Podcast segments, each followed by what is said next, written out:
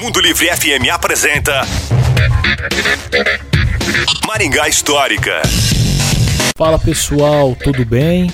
A Casa Estrela é tradicional na Vila Operária desde o início dos anos 1950.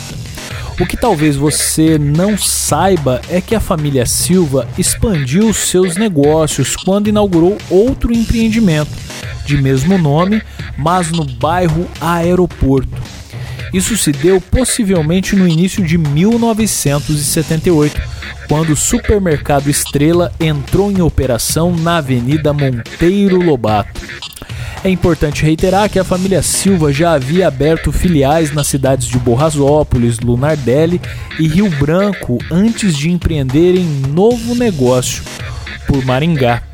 Disponibilizando variada cesta de produtos, o supermercado Estrela se apresentou com uma ampla estrutura em ponto estratégico de conexão do bairro com a região central da cidade.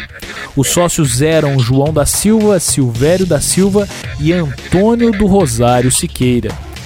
Você quer saber mais sobre essa ou outras histórias de nosso passado? Nos procure no Instagram, é no Maringá Histórica. A história em tudo que vemos. Você ouviu Maringá Histórica com Miguel Fernando.